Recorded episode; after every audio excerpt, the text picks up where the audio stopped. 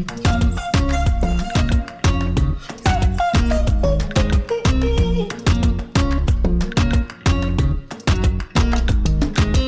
Si on ouvrait la fenêtre en grand Bienvenue, merci d'être à l'écoute. Vous avez rendez-vous avec votre podcast Ouvrons la fenêtre. Je suis Sophie Noailles, journaliste, et je souhaite continuer à donner la parole dans un monde où tout se vaut pour y voir un peu plus clair et puis comprendre. Je vous invite donc au fil de mes émissions à ouvrir ensemble nos fenêtres grâce à des tranches de vie qui font sens, des livres et leurs auteurs, des personnalités qui nous emmènent par les chemins de traverse pour nous aider à élargir nos horizons et notre réflexion. Allez, ouvrons la fenêtre, le podcast aéré est fait pour vous, c'est parti. Bonjour à tous et très heureuse de vous retrouver pour ce podcast qui était absent euh, pendant quelques semaines pour diverses raisons.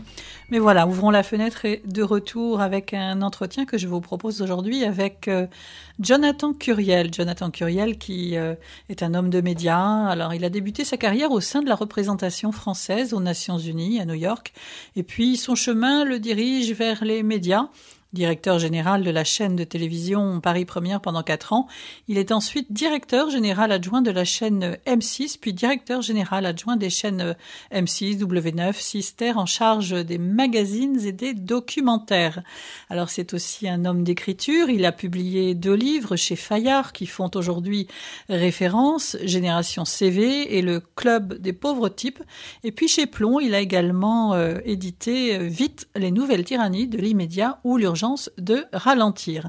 Mais c'est son dernier essai aujourd'hui qui nous intéresse, qui s'intitule La société hystérisée, paru aux éditions de l'Aube. Il va nous le présenter aujourd'hui et nous allons élargir la discussion autour de son propos.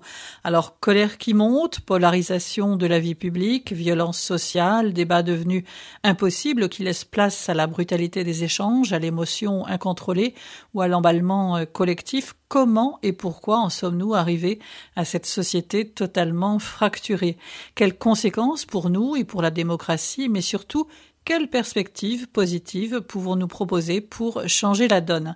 Alors je vous propose aujourd'hui des pistes de réflexion avec Jonathan Curiel dans ce podcast apaisé et optimiste. Bonjour Jonathan Curiel. Bonjour. Merci d'être euh, venu euh, et d'avoir accepté cette invitation pour le podcast Ouvrons la fenêtre. Euh, merci. Avec plaisir. Alors, j'ai sous la main cet ouvrage, La société hystérisée, paru aux éditions de l'Aube.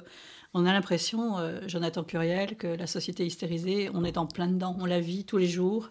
et on a l'impression que c'est un symptôme très révélateur de notre société aujourd'hui. Oui, c'est un, c'est livre qui effectivement euh, a été, euh, que j'ai commencé il y, a plus d'un an et demi, et c'est vrai qu'il euh, il est d'une actualité assez brûlante. j'ai eu envie de m'attarder sur cette thématique de l'hystérisation qu'on lit beaucoup, qu'on entend beaucoup. c'est un terme qui est souvent utilisé, un peu galvaudé, et qui n'avait jamais été vraiment défricher, expliquer euh, avec des exemples, de voir si c'était un phénomène, l'hystérisation était un phénomène récent, passé. Voilà, donc j'ai eu envie de m'attarder sur, ce, sur cette thématique et on se rend compte effectivement que euh, vit dans une société euh, aujourd'hui marquée par une certaine hystérisation qui manque de nuances, qui est beaucoup plus clivée que par le passé, où on est dans le, le choc des opinions, dans, le, dans le clivage, dans la tension, dans le durcissement des, des rapports sociaux. Est-ce que vous percevez ça de façon plus sensible comme homme de médias que vous êtes? Oui, on, le voit effectivement dans les médias, mais qui ne sont qu'une euh, qui ne sont qu'une fenêtre, si je peux reprendre le titre de votre euh, joli podcast. Euh, c'est une espèce d'observatoire particulier dans la mesure où on voit, que ce soit sur les chaînes d'information ou via un certain nombre de, d'émissions de, qu'on appelle les talk shows, on voit effectivement une certaine agitation, une excitation, un énervement qu'on peut palper avec des, ou par exemple sur les chaînes d'information, on reste euh, souvent focalisé sur la petite phrase du jour qui est mise en exergue, le buzz, qui... Et on va passer à une autre. Voilà, qui lui-même est aussi vite oublié au profit d'un autre, d'une autre petite phrase qui fera polémique pendant quelques heures et évidemment chassé derrière par une prochaine. Donc effectivement, les médias sont un, sont un, sont un observatoire de ces phénomènes d'hystérisation. Néanmoins, euh, ils n'en sont pas forcément le, le, seul vecteur ni la seule cause. Euh, il y a également les réseaux sociaux et des raisons de société beaucoup plus profondes comme euh, une certaine montée de la colère dans notre société, une fragmentation de l'espace public et une espèce de règne de l'émotion qui, qui, prévaut dans la sphère politique et ailleurs. On l'a senti, cette colère monter. Euh, alors, ça a été très révélateur après cette période de pandémie et notamment les confinements, où peut-être on s'attendait finalement à, on, en parlera tout à l'heure, parce que mm. vous en parlez aussi dans votre livre, ce monde d'après, et on, avec cette nostalgie peut-être du mm. monde d'avant. Mais cette colère, elle germait, on, pense à ce mouvement... Euh, euh, qu'on voit pour la liberté, on pense aux gilets jaunes, etc. Donc, mais cette colère, elle était perceptible dans la société, elle était manifeste? Alors oui, il y a plusieurs, euh, il y a plusieurs strates de cette colère. C'est-à-dire que on, constate déjà une colère dans la vie quotidienne. Euh, on voit une agressivité un peu plus importante, que ce soit sur la route, que ce soit au supermarché, que ce soit quand on fait ses courses. On, sent qu'aujourd'hui, les, les, les, gens sont plus agressifs. On a des, des, des réactions plus épidermiques. Euh, je cite dans le livre un, un, film qui s'appelait un film argentin, Les Nouveaux Sauvages, un joli film sous forme de six petites scénettes qui, qui, qui, traduit cette, cette agressivité et cette, cette hystérisation de nos rapports au quotidien, où on sent une, société tendue, euh, euh, pas apaisée euh, et très très très éruptive. Donc ça, c'est cette première partie dans la vie quotidienne qui se traduit. Après, quant aux colères sociales, oui, moi je pense qu'elle germe depuis longtemps et qu'elle a, été, elle a été explicitée par des sociologues, des géographes. il y a le géographe Christophe Guilluy qui a écrit beaucoup sur cette thématique de la France périphérique, la France urbaine, où on voit qu'il y a deux France qui se superposent. Il y a une fracture qui s'est installée oui, petit à petit. Oui, une fracture qui s'est installée. Des fractures. Des fractures, absolument. Alors, il y a plusieurs grilles de lecture. Il y a, par exemple, il y a, Christophe Guilluy dont je parle, qui effectivement distingue entre la France périphérique, la France urbaine, une France périphérique qui euh, nourrit un certain ressentiment, qui se sent exclu de la mondialisation, qui se considère comme les grands perdants euh, de, des évolutions des, 25 ou 30 dernières années, euh, contrairement à la France urbaine, mondialisée, pour qui il n'y a pas de différence entre Paris, New York, Berlin. donc il y a, cette, dichotomie entre ces deux France. Il y a une grille de lecture qui est celle de, Jérôme Fourquet aussi, que sociologue et sondeur, qui a écrit L'archipel français, où là on est plus sur euh, un ensemble d'îlots avec un archipel et euh, plusieurs îlots émiettés avec des communautés, des populations différentes qui cohabitent mais qui n'interagissent pas vraiment. Et ça, j'en parle dans le livre de cette fragmentation de l'espace public qui fait que bah, les gens ne se parlent plus. Quand les gens ne se parlent plus, ils sont chacun dans leur couloir de nage, dans leur silo. Et donc du coup, on est sur des blocs très antagonistes, qui ne se parlent plus, qui ne se connaissent plus. Vous vous confrontez assez peu dans votre vie quotidienne à des gens différents de vous. Et ça, ça crée nécessairement de l'antagonisme, de, de, mhm. la colère, de l'hystérisation, de, des réactions assez houleuses euh, qu'on constate tous les jours. Et en même temps, à côté de cette... Euh, le en même temps, mm. pardon. et en même temps, à côté de cette euh, hystérisation, cette fragmentation, on a ce phénomène de polarisation. Oui dont oui. vous parlez, que vous développez dans votre Oui, dont je parle abondamment parce qu'il est très révélateur à la fois de la société française, mais des sociétés euh, euh, mondiales d'une certaine manière. C'est-à-dire qu'aujourd'hui, on, est, on, le voit bien d'ailleurs, euh, dans cette phase de campagne présidentielle, il y a quand même une espèce de prime à la radicalité. On voit que plus on est radical, plus la proposition est clivante, plus on parle de nous, plus on peut potentiellement faire un bond dans les sondages on voit bien qu'aujourd'hui, on est sur une société qui est de plus en plus euh, polarisée, avec deux pôles écartelés euh, euh, qui s'éloignent les uns des autres. C'est le cas aux États-Unis, où vous avez une polarisation républicain-démocrate très importante. Un chiffre, dans les années 80, 20% des démocrates avaient une opinion négative des républicains, et vice-versa.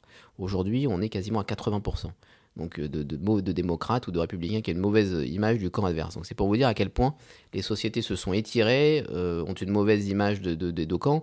C'est pareil au Brésil, c'est pareil dans ce que d'aucuns appellent les démocraties libérales en Hongrie, ou dans d'autres pays d'Europe de, l'Est, les sociétés sont très euh, polarisées, très distantes, et c'est l'un des, des ressorts, l'un des, des, des, sédiments de cette hystérisation de la société, parce que les gens effectivement sont très éloignés les uns des autres, ne s'adressent plus la parole, ne font plus communauté, ne font plus euh, société, et ça donne euh, des réactions de, colère et d'émotions vives. Est-ce que c'est un, symptôme d'une perte du, bien commun, de l'enjeu collectif? Parce qu'il n'y a, plus forcément d'ailleurs d'enjeux collectifs. Absolument, absolument. Euh, il n'y a plus de, débat, d'enjeux, de, récits national, et ça, je pense que c'est pas récent. En revanche, ça fait, on se sentait il y a plusieurs décennies à chaque fois dans une parenthèse euh, ou avec un grand récit mobilisateur.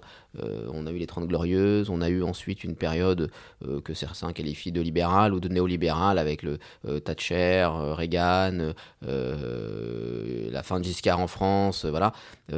puis ensuite Mitterrand, on, avait l'impression d'être dans, des grands récits de société qui mobilisaient ou qui mobilisaient pas, mais on savait vers où on allait et on, sentait qu'il y avait une, histoire derrière. Aujourd'hui, les gens sont un peu perdus, on n'a plus ce cap, on n'a plus ce grand récit mobilisateur, euh, cette grande histoire, euh, ce storytelling, mais dans le bon sens du terme, pas dans le mm. sens péjoratif. Et donc, du coup, effectivement, euh, c'est un facteur de trouble et de, et de perte de sens. Ça veut dire que c'est l'individualité qui gagne dans ces cas-là? Oui. C'est la défense de. de, bah aujourd'hui, oui, aujourd'hui, on est, on fonctionne par euh, communauté euh, et dans ces communautés par une prime euh, à l'individualisation, chaque individu décidant pour pour lui avec son opinion, son mode de vie et de manière qui défend farouchement et avec vigueur et donc du coup euh, ça j'en parle aussi dans le livre, c'est-à-dire que quand on s'attaque, euh, que ce soit sur les réseaux sociaux ou ailleurs, euh, à votre opinion, on s'attaque à vous, on s'attaque à, votre individualité, et donc du coup vous le prenez d'autant plus mal, et votre réaction est d'autant plus violente. D'où la brutalité des échanges que vous écrivez aussi. Oui, oui, parce qu'aujourd'hui, aujourd'hui, vous dites je, je, je, je, suis vegan et pas j'ai une alimentation végane, c'est votre identité, c'est ce que vous êtes, c'est votre, votre être profond, et donc du coup quand on s'attaque à votre opinion, quand on s'attaque à, vos, à votre pensée, à votre avis, euh, on s'attaque à vous et du coup, vous réagissez d'autant plus mal. Tout ça dans un emballement collectif euh, amplifié par les réseaux sociaux.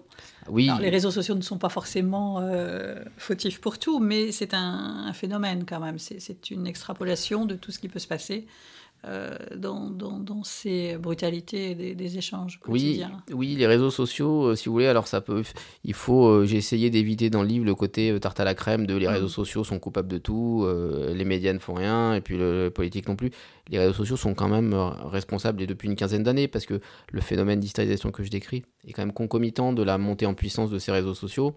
on voit bien à travers notamment l'anonymat, qui fait que vous êtes derrière un ordinateur ou derrière un écran surtout et qu'on ne vous voit pas. Et puis les plus grands philosophes, euh, les plus grands penseurs ont montré que bah, quand on ne vous voit pas, vous faites un peu ce que vous voulez et que vous êtes euh, totalement désinhibé. On ne tient euh, pas compte qu'il y a un humain de l'autre côté. Non, à la différence du bistrot où quand vous descendez en bas et en bas de chez vous, que vous discutez avec quelqu'un qui n'est pas d'accord avec vous, il y, a quelque chose qui s'appelle le regard, le visage, sur lequel beaucoup de philosophes sont attardés, qui fait que bah, il peut vous émouvoir, il peut vous brutaliser même dans le, discours, vous pouvez être en conflit, mais vous pouvez changer d'avis.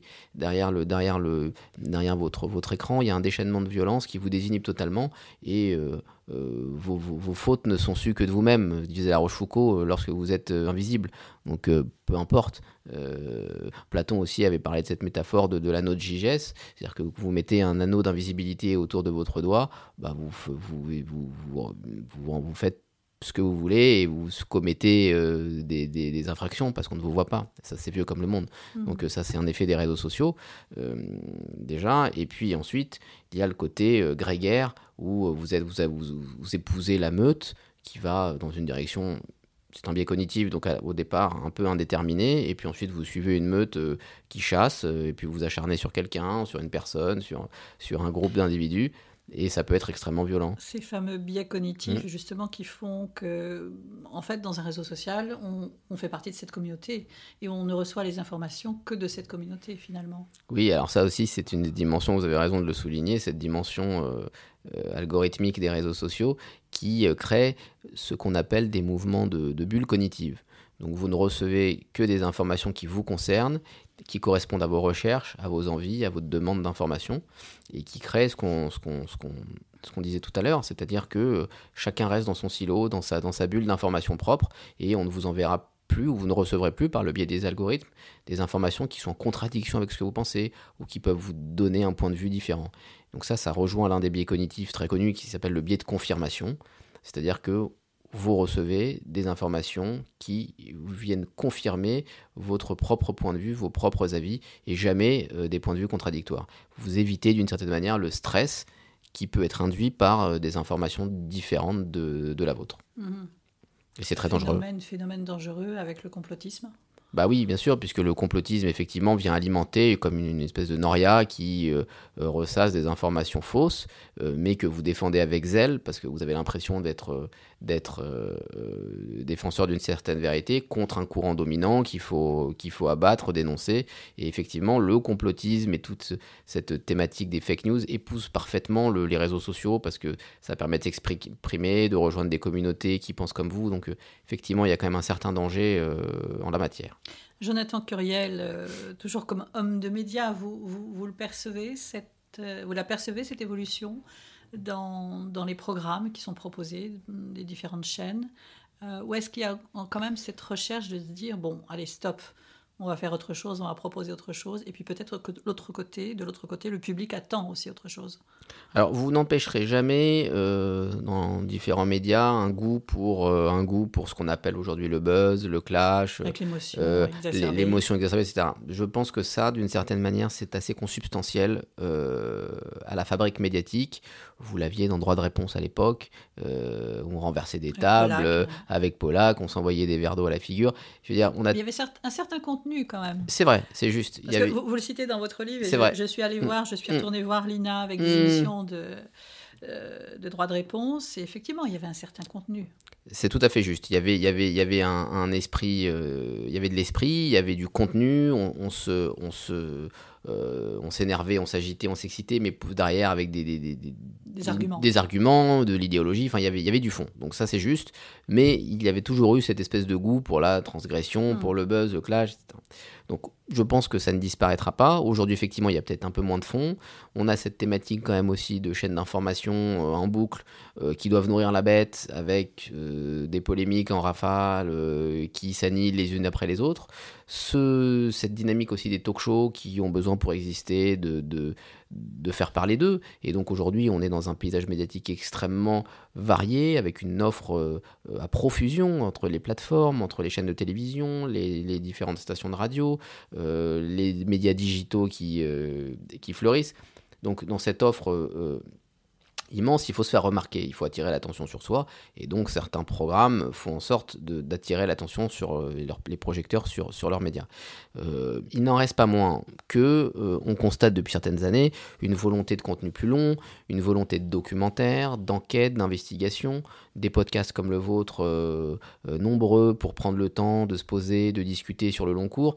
Donc on peut noter quand même que les médias en grande partie euh, vont vers une exigence renforcée et il y a un appétit du public parce qu'il n'irait pas sinon euh, vers des médias plus apaisés, plus sereins, qui vont plus dans le fond des choses et qualitatifs. Hmm. Ce règne des experts qu'on voit un peu partout sur les plateaux télé, et on en a vu pendant cette pandémie, et on en voit encore, et on en verra sans, doute ah encore dans, les années à venir, euh, c'est une exigence aussi de la part de, des productions de programmes. Ils ont toujours existé. je, C'est intéressant, il y avait un, petit livre de Bourdieu sur la télé euh, qu'il a écrit, enfin c'était le, résultat d'une conférence plus précisément qui a été retranscrit, qui date d'il y a 25 ans, où il parlait des fast thinkers. C'est-à-dire que ces penseurs rapides, euh, pour qui traduire, savent tout qui savent tout sur tout, exactement, euh, qu'on croisait à la télé. Donc ça date pas d'aujourd'hui. Il y a toujours eu ces experts qui se baladent d'un plateau à l'autre, euh, à qui on demande de, de, de, de s'exprimer sur tous les sujets, parce que il faut, comme on dit dans le jargon, meubler, et que entre deux directs, il faut quelqu'un qui analyse la situation. Donc on, on, est, on est un peu entré effectivement dans cette ère des experts qui qu'on voit un peu partout. C'est des têtes qu'on identifie, on ne sait pas toujours les nommer, mais qui donnent leur avis politique sur le Covid sur la politique internationale, sur le pouvoir d'achat, et on, s'y fait, même si effectivement c'est pas c'est pas forcément souhaitable, mais on, a pu le regretter pendant le Covid où effectivement tout le monde donnait un peu son avis sans rien savoir, et c'est un peu à l'image du livre, c'est-à-dire que c'était ça, ça, aurait pu être un moment justement de nuance, d'analyse, de, d'expliciter, voilà, de, de, pédagogie, et euh, justement euh, tout le monde commençait ses phrases par bon je suis pas épidémiologiste, je suis pas médecin, mais Et puis ensuite, euh, on y allait sur son lot de certitudes et de phrases péremptoires.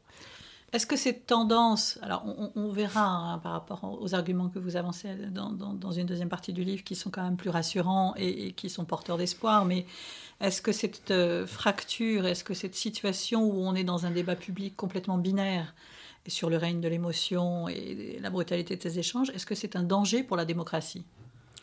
Avec un grand D. Oui, je trouve, je trouve parce que effectivement, quand vous, quand on est en permanence dans le clivage et qu'on est en, en, permanence dans le débat binaire et le choc des opinions, on en perd une certaine nuance, on en perd le fond des choses euh, et on reste vraiment sur la surface. Vous voyez, aujourd'hui, je trouve que par exemple dans la campagne qu'on traverse, je suis pas capable de vous donner euh, de manière assez précise, ou même, même dans les grandes lignes, les, programmes des uns et des autres, les grandes propositions majeures de cette campagne.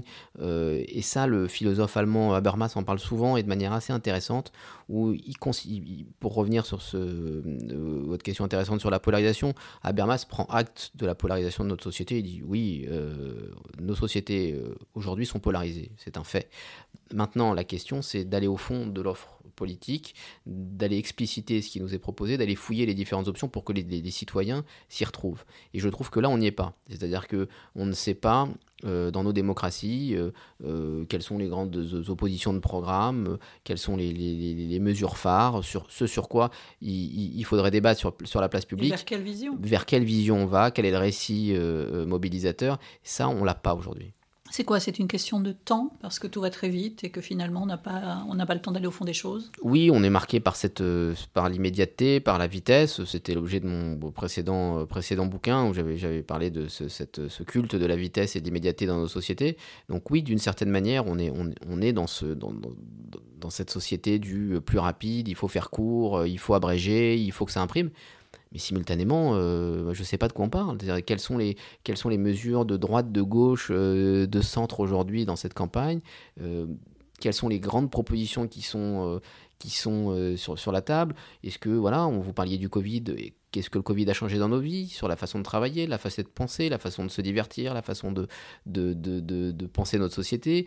Euh, il y a eu un moment où on a abordé la question de l'héritage de manière un peu euh, de, loin. Qu'est-ce que ça veut dire sur notre société? Hériter, pas hériter La gauche, la droite, comment on se positionne par rapport à ça? Le scandale des EHPAD aussi, par exemple. Le scandale des EHPAD, il y a un livre qui fait sensation, mais euh, qu'est-ce qu'on fait de, qu'est-ce qu'on en fait? Qu'est-ce que ça dit sur nos aînés Sur la question de la dépendance voilà, je trouve qu'aujourd'hui, on en reste à, euh, la surface des choses. À la surface des choses, et alors que pourtant, je pense que les, les un, Jean-Luc Mélenchon, un, une Valérie Pécresse pourraient euh, discuter du fond euh, des, propositions, pourraient ont tout à fait les capacités, les compétences. L'idée, c'est pas de dire que voilà, pour, pour, pour débattre du fond, mais on, on, ne le fait pas. Est-ce qu'il y a cette tendance alors de, de se dire bon, on ferme les écoutilles, on n'écoute plus la télévision, on n'écoute plus la radio, on, se retire des réseaux sociaux. Et il y a eu cette tendance hein, qu'on a sentie pendant la, pandémie, où même physiquement, géographiquement, on a pris la distance, on est mmh. parti, on a quitté les centres urbains pour justement euh, s'éloigner de tout ça et puis vivre à l'écart.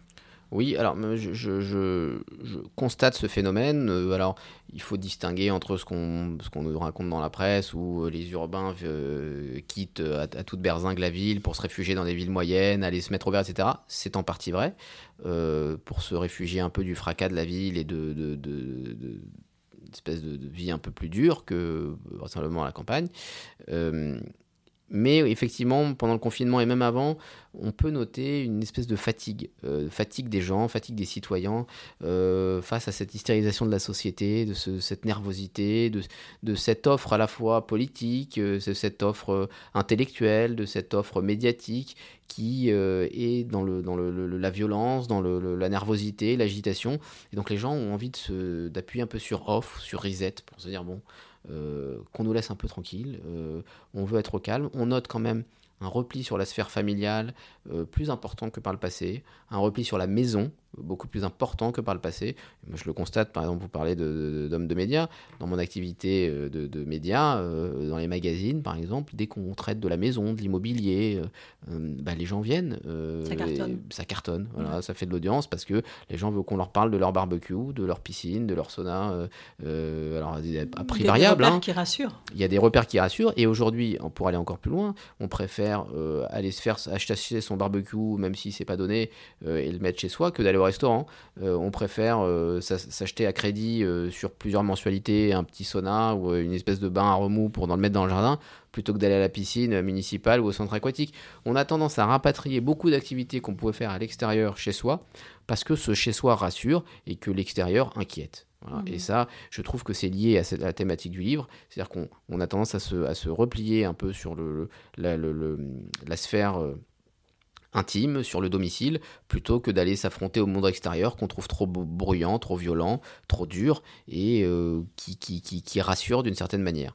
Est-ce qu'il n'y a pas ce danger de, tomber aussi dans une certaine indifférence dans ces cas-là on, parle, on s'interroge en ce moment sur euh, l'abstention, hein, qui, est complètement inconnue. On ne sait pas ce que va donner euh, le, vote aux élections présidentielles. C'est quand même un enjeu. Euh, oui, absolument, parce que c'est vrai qu'on a beaucoup de débats un peu microcosmiques sur les, pourcentages des uns des autres. Aujourd'hui, on n'est pas loin de 50%, un peu moins de Français qui ne savent pas pour qui ils vont voter, ou de savoir s'ils vont voter. Donc on est quand même, il y a, y a quand même une mise en retrait de la population, comme une sorte de désengagement de gens qui se disent euh, on est fatigué de tout ça, euh, on n'y comprend pas grand chose, on nous explique pas les choses, on nous donne. Ça ne nous concerne plus. Ça ne nous concerne plus. Euh, moi, je, c'est tous des excités, donc voilà, moi je me mets en retrait et du coup tout cela m'intéresse pas. Donc il y a effectivement ce danger un peu de, de, de désengagement de la société et qui fait qu'on revient à ce qu'on disait tout à l'heure, on est plus dans le repli, dans le voilà, même, euh, vous voyez, dans, le, dans la sphère médiatique, on constate un renouveau de tout ce qui est nostalgie. Euh, on a envie de d'une espèce de télé un peu cocon, de télé doudou. Euh, nostalgie des années 80. Voilà, des années 80, ou des, films patrimoniaux, des bonnes séries, ou des, des funesses. Exactement, pendant le confinement, ça a cartonné parce que ça rassure et on en revient à une espèce de, de télévision doudou et, pour parler de manière plus, voilà, plus, plus ambitieuse, dans une espèce de civilisation du cocon où euh, on est euh, entre soi, euh, bien, en famille, face à des, à des programmes qu'on connaît, qui nous rassurent, des films qu'on a déjà vus, ou alors à des contenus de nostalgie. On parle beaucoup en ce moment du, du, renouveau de, de l'INA, par exemple, ce, qui, était, qui pouvait paraître un peu poussiéreux il y a une dizaine d'années. Bah, aujourd'hui, les Français se retournent. on aime bien ces petites vidéos qui sont des petites madeleines de Proust, qui nous rappellent l'époque et qui nous remontent des images qu'on n'avait pas vues, et qui, par ailleurs, dénotent un certain climat de liberté, d'insouciance, de, de, qui paraît totalement en rebours avec l'époque qu'on traverse. Alors est-ce que le débat est encore possible, Jonathan Curiel? Oui, oui, le débat est encore possible, il est même largement possible, euh, mais voilà, il faut, se mettre autour d'une table, il faut euh, euh, arrêter de penser que le débat c'est un match à points avec des gagnants, des perdants, il faut ne pas considérer que la personne que j'ai en face de moi soit un la femme à abattre. oui soit peut être un adversaire. On peut avoir un adversaire politique mais pas un ennemi. Euh, j'en parle dans le livre. Camus a écrit des lignes magnifiques là-dessus sur le, en, déconstruisant le mécanisme de la polémique. Il parle très bien de ce glissement de l'adversaire à l'ennemi. Vous pouvez avoir un adversaire mais pas forcément un ennemi. Vous pouvez regarder l'autre dans les yeux, discuter, le faire changer d'avis, sans que votre personne, la personne d'en face soit un ennemi. Lula, le président brésilien, je disais, il y avait un article que je cite dans le livre, dans Le Monde, il y a, un an et demi, il disait, il y a, une vingtaine d'années, je croisais un adversaire politique euh, au restaurant, on s'asseyait à table, on discutait, on se serrait la main. Aujourd'hui, le type peut sortir un fusil.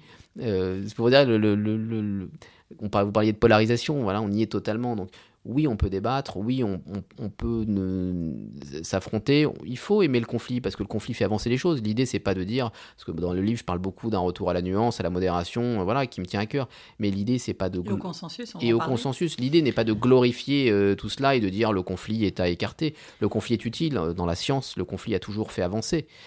Par contre, il y a un point que, que vous mettez aussi en exergue et qui n'est pas forcément positif, c'est le bon sens, faire appel au bon sens on l'a entendu ces derniers mois, euh, voilà, et, les gens se réclamaient, dire mais voilà, il faut prendre des mesures de bon sens. Oui, le, bon, sens n'est pas si positif que ça. Non, le bon sens peut être positif. On parle du bon sens paysan, on parle de voilà. Le, je, je, je, je, note juste que le bon sens est souvent utilisé pour euh, clore le débat. C'est comme le terme d'hystérisation. Euh, le bon sens, c'est pareil. C'est presque devenu une formule rhétorique euh, pour dire bah, circuler, il n'y a rien à voir. C'est une formule de bon sens. Ça, d'une certaine manière, ça clive aussi la société le bon sens. Ça, ça sépare entre les technos et le peuple. Donc on dit oh, bah, le bon sens forcément du côté du peuple et ça disqualifie les experts, les technos comme si leur parole ne valait rien. L'idée, c'est pas de dire vive la parole des technos ou des experts versus la parole du peuple qui ne vaut rien, et vice-versa. Mais on s'est souvent rendu compte, Trump, par exemple, était qualifié de conservateur de bon sens. Euh, il se le qualifiait lui-même d'ailleurs de, conservateur de bon sens, comme si le bon sens permettait de se draper derrière le peuple en disant bah, j'ai raison, euh, circuler, il n'y a rien à voir. C'est finalement très populiste. Ça peut l'être. Ça peut l'être, alors que c'est, le bon sens peut être entendu, absolument. C'est une formule de, la vie de tous les jours. On peut faire appel au bon sens. Mais on l'utilise ces dernières années comme si ça permettait de balayer tous les rapports d'experts, euh, tout ce que disaient les technos, et que on, se, on s'abritait derrière l'opinion du plus grand nombre pour dire allez, circuler, rien à voir, c'est du bon sens. De la même manière, quand vous avez des politiques qui disent là, le débat est hystérisé, euh, pour reprendre le titre de mon livre, c'est une certaine manière de s'en soustraire. Euh, ou alors de créer une hystérisation du débat avec des propos extrêmement radicaux, extrêmement clivants. Du coup, derrière, vous avez un débat qui n'a plus lieu d'être, puisque ça a été tellement loin dans, l'outrance et dans l'exubérance que du coup, vous n'avez plus besoin de débattre. Et donc, l'hystérisation est utilisée aujourd'hui même comme une forme de rhétorique. D'où cette euh, absence de, de nuance de consensus, de modération dans, les débats, dans les échanges, dans la réflexion Pour toutes les raisons qu'on évoquait, aujourd'hui la nuance euh, n'a pas le vent en poupe, euh, du fait des réseaux sociaux, des médias, de cette colère dans la société. On voit bien que voilà, il y a une prime à la radicalité, on l'a vu avec les Gilets jaunes, on voit avec le combat de la On n'est pas dans cette société de la nuance. Et puis par ailleurs, c'est assez ringard la nuance. C'est-à-dire que quand vous parliez de consensus tout à l'heure, le consensus c'est souvent mou. Consensus mou. voilà, souvent mou. Bon, euh, aujourd'hui vous vous présentez comme un homme politique modéré. Euh, je suis pas sûr que vous fassiez un carton. Euh, la modération pour un homme politique, il y a des décennies, ça pouvait être un signe de tempérance, de bonne gestion, de responsabilité.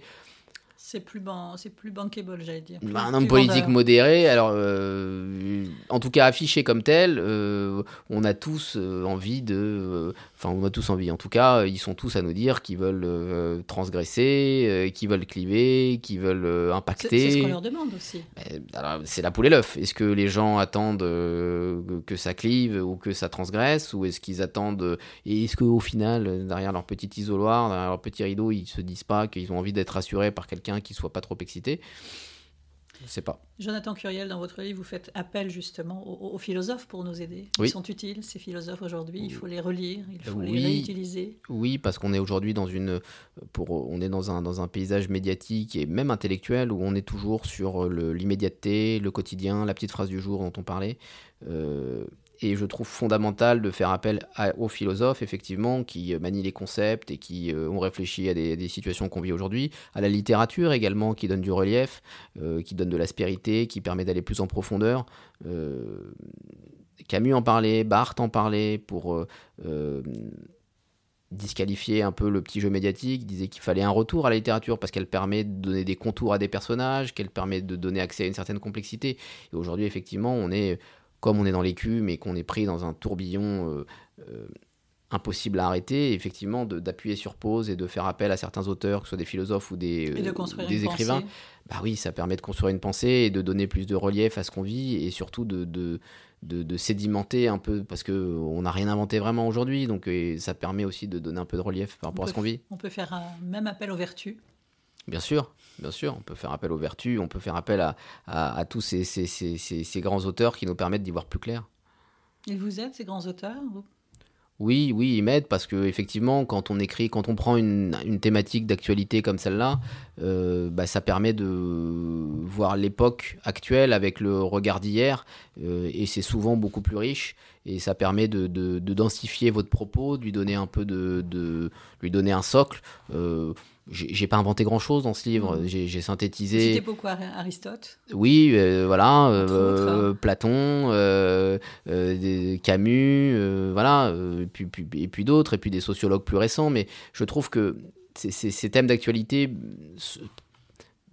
sont, sont, plus riches quand vous les illustrez, que vous les, vous les éclaircissez avec des, des philosophes de l'époque, d'aujourd'hui, des, des, livres, euh, et ça donne plus de richesse aux propos, et ça permet surtout de l'ancrer dans une réalité différente. L'écriture permet ça aussi, ça vous permet de, de, trouver un équilibre? Surtout quand vous êtes dans, un, dans les médias, parce que vous êtes dans un, dans un univers qui... Euh, et, d'autant plus la télévision, c'est-à-dire que la télévision, vous avez, euh, contrairement à la radio, ou contrairement à, euh, au digital, ou contrairement à aujourd'hui ce qu'on appelle les plateformes, vous êtes dans l'audience tous les jours tous les jours à 9h01, vous avez euh, vous recevez les audiences de la veille.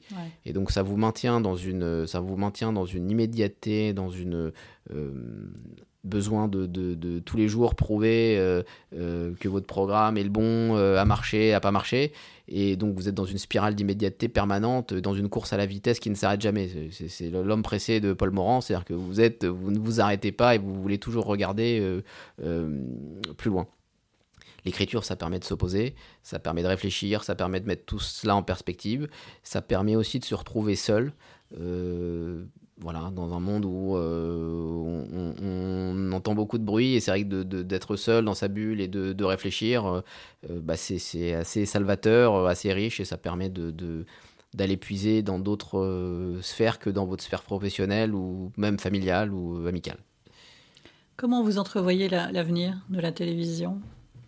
Alors la télévision, euh, je, pense qu'elle a encore de, beaux jours devant elle. Euh, alors faut, faut pas se, faut pas se dire de, faut pas se raconter des histoires. C'est un média qui euh, est moins en monopole qu'il y a une vingtaine ou une trentaine d'années, puisque il y a plus de concurrence que par le passé avec euh, l'émergence de médias digitaux, de plateformes, euh, euh, la, diversité des écrans. Donc elle est, en, plus grande concurrence que par le passé.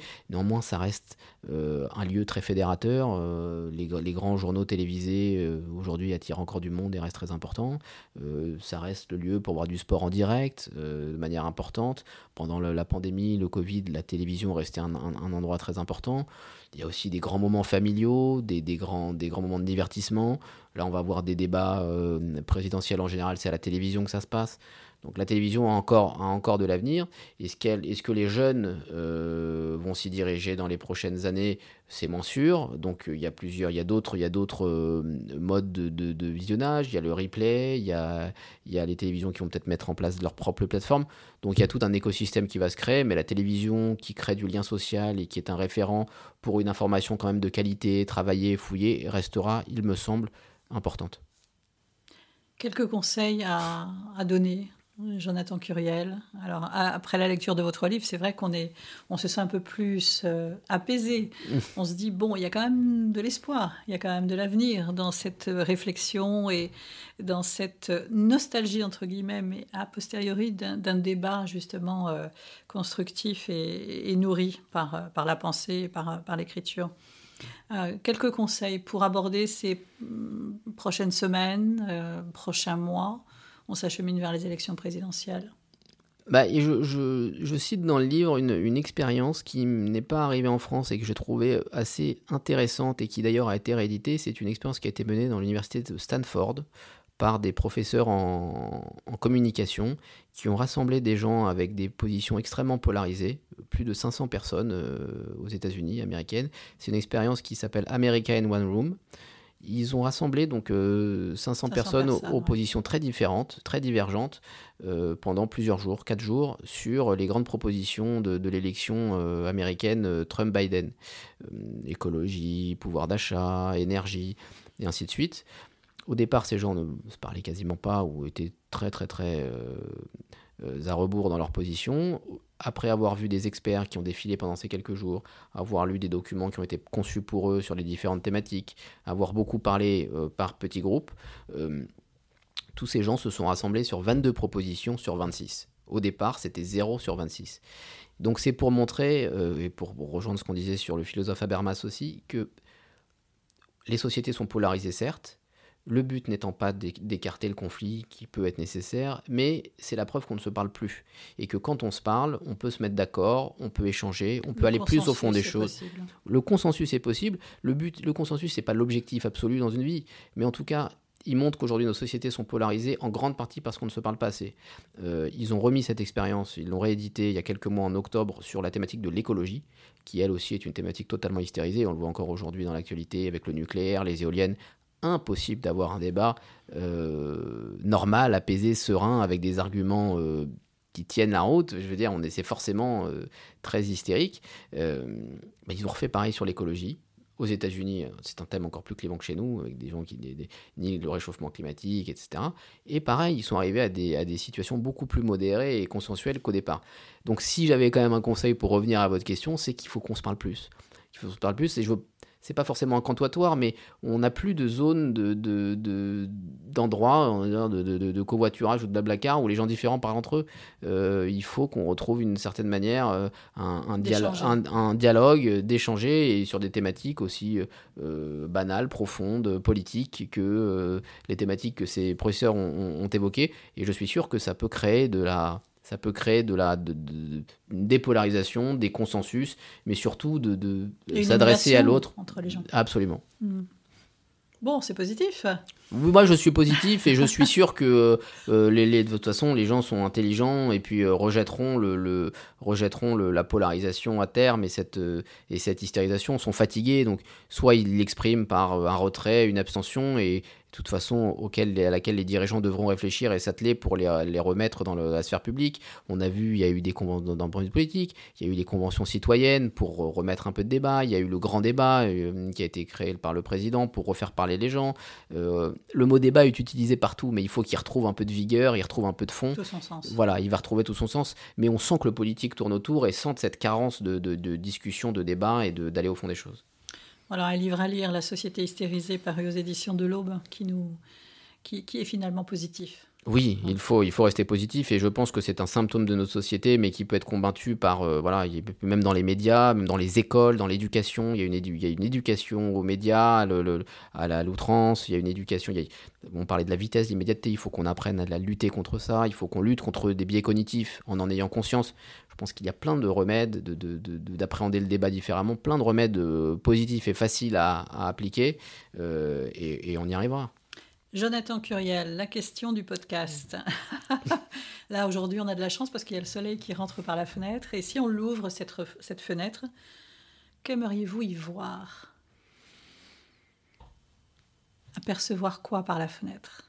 Déjà du beau temps, et là aujourd'hui on en a, donc c'est plutôt, plutôt positif. Euh, et qu'est-ce que je voudrais y voir euh, écouter des gens, euh, des gens pour, euh, pour revenir à ce qu'on disait, des gens qui, discutent entre eux, qui échangent, qui soient heureux, les bistrots ouverts sans masque et, et passe sanitaire, voilà, de retrouver un pays et des gens heureux qui, qui, parlent entre eux, qui échangent, et, et ce sera déjà pas mal. Merci beaucoup, Jonathan Curiel.